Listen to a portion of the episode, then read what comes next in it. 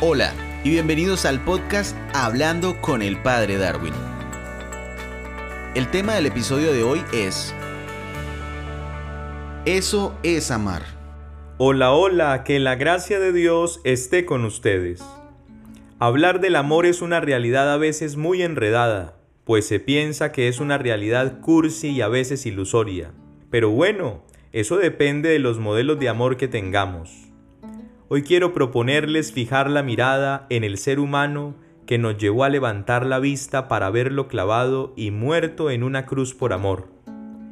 Este es un signo de dolor y a la vez el mayor signo de amor que encontramos en Jesucristo, Dios y hombre verdadero. Es lo más sublime que podemos ver del amor.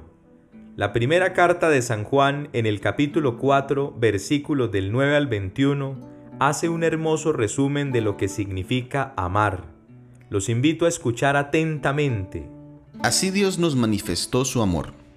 Envió a su Hijo único al mundo, para que tuviéramos vida por medio de Él.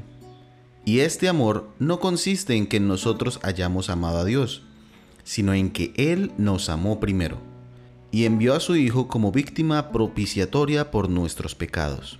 Queridos míos, si Dios nos amó tanto, también nosotros debemos amarnos los unos a los otros. Nadie ha visto nunca a Dios. Si nos amamos los unos a los otros, Dios permanece en nosotros, y el amor de Dios ha llegado a su plenitud en nosotros. La señal de que pertenecemos en Él y Él en nosotros es que nos ha comunicado su Espíritu, y nosotros hemos visto y atestiguamos que el Padre envió al Hijo como Salvador del mundo. El que confiesa que Jesús es el Hijo de Dios, permanece en Dios y Dios permanece en él. Nosotros hemos conocido el amor que Dios nos tiene y hemos creído en él.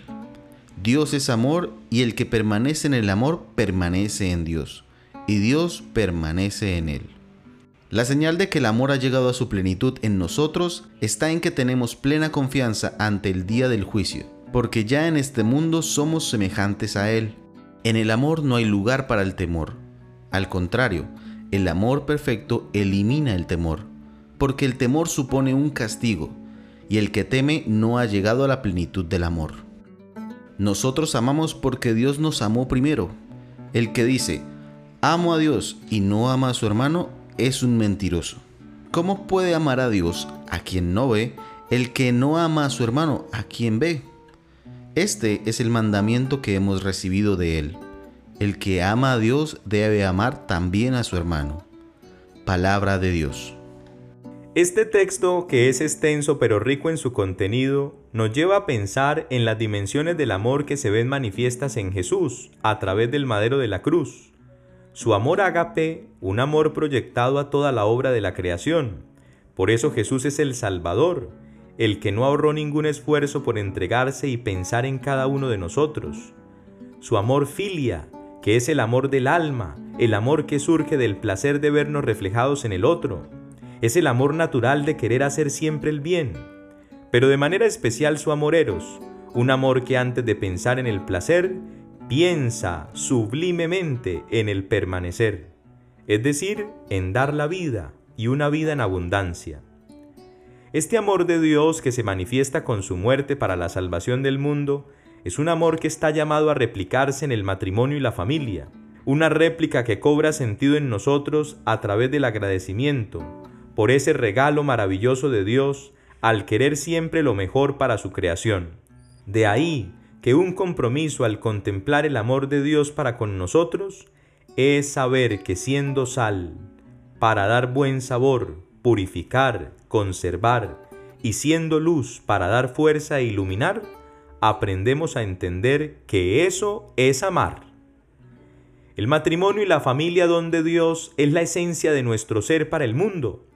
Esta esencia se mantiene viva gracias a los corazones que después de ser probados en el amor, reconocen que la esencia del mismo se ve manifiesta en cuatro realidades fundamentales que Jesús manifestó al morir por nosotros en el madero de la cruz. El amor lo cree todo, lo soporta todo, lo espera todo y nunca pasa. Así lo dice la primera carta de Pablo a los Corintios en el capítulo 13, verso 7. ¿Por qué lo cree todo? Esto no es solamente confiar a ciegas en la pareja, se trata de que el verdadero amor tiene fe y a través de la misma se va solidificando, pues comprende que con Dios se puede todo y sin Él absolutamente nada. Lo cree todo cuando le da el lugar al mejor, Dios, y así recibe de Él lo mejor. Es lo mismo que hizo Jesús, fue obediente al Padre, se dejó llevar por Él y se dio cuenta que quien confía en Dios no queda defraudado. Lo soporta todo. No es aguantar, es saber equilibrar la balanza, no es recostarse en el otro sino ayudarse, complementarse y acompañarse. Aquí el gran valor de la reciprocidad. Jesús fue capaz de soportarlo todo, asumió lo que no debía asumir, y lo hizo libremente porque su carga la llevaba su ser, su comunión con el Padre y con el Espíritu Santo. Esto nos muestra que juntos podemos y equilibraditos todo es más bonito. Todos nos necesitamos y unidos hacemos mejor las cosas. Se trata de reconocer que amar es llevar las cargas sin ser una carga. Lo espera todo. Lo bueno llega, lo malo también, pero la grandeza del amor es ser como una bicicleta todoterreno. No importa el suelo por el que pase, sino las condiciones aptas de la bicicleta para poder pasar. No se ilusiona mucho ni se decepciona por montón. El verdadero amor lo espera todo, cuando sabe que los enamorados y comprometidos no son perfectos. Al mismo tiempo reconoce que en cualquier momento será necesaria de la medicina alternativa y efectiva de la reconciliación, el perdón y la paz. Eso lo personificó Jesús cuando permitió ser traicionado, herido y a la vez juzgado injustamente. Jesús sabía que en la vida hay que esperarlo todo porque también entendió que se puede transformarlo todo. Nunca pasa. Los enamorados tienen corazón, todos tenemos corazón, y por ello estamos condenados a amar y a servir. El verdadero amor le pone corazón a las cosas, como decimos normalmente. Se entrega, da lo mejor, en muchas ocasiones se desarma para no impacientarse ni impacientar. El verdadero amor no pasa nunca, porque Dios es amor y su amor es eterno. Jesús no pasará nunca porque su muerte por amor nos marcó para siempre. Él nos enseñó que la mejor huella es dar la vida y no guardarla. Si nos creemos estas cualidades del amor, entenderemos siempre que uniendo nuestras vidas a la pasión del Señor, sabemos que eso es amar.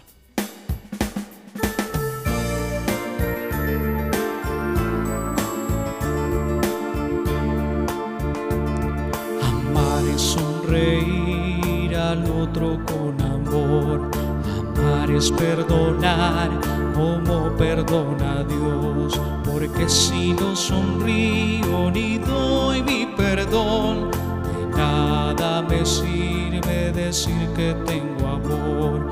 Porque si no sonrío ni doy mi perdón, de nada me sirve decir que tengo amor. Lo importante es amar, es amar, es amar. Lo importante es amar, es amar de verdad. Amar es disculpar al otro de su error. Amar es tolerar al que no es como yo. Porque si no disculpo ni doy comprensión, nada me sirve decir que tengo amor. Porque si no disculpo ni doy comprensión, de nada me sirve decir que tengo amor. Lo importante es amar, es amar, es amar. Lo importante es amar, es amar de verdad. Lo importante es amar, es amar de verdad. Que la gracia de Dios esté con ustedes.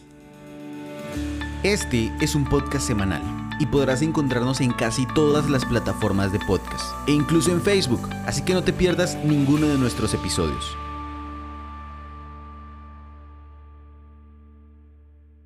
Grabado y editado por Groove Ideas Creativas.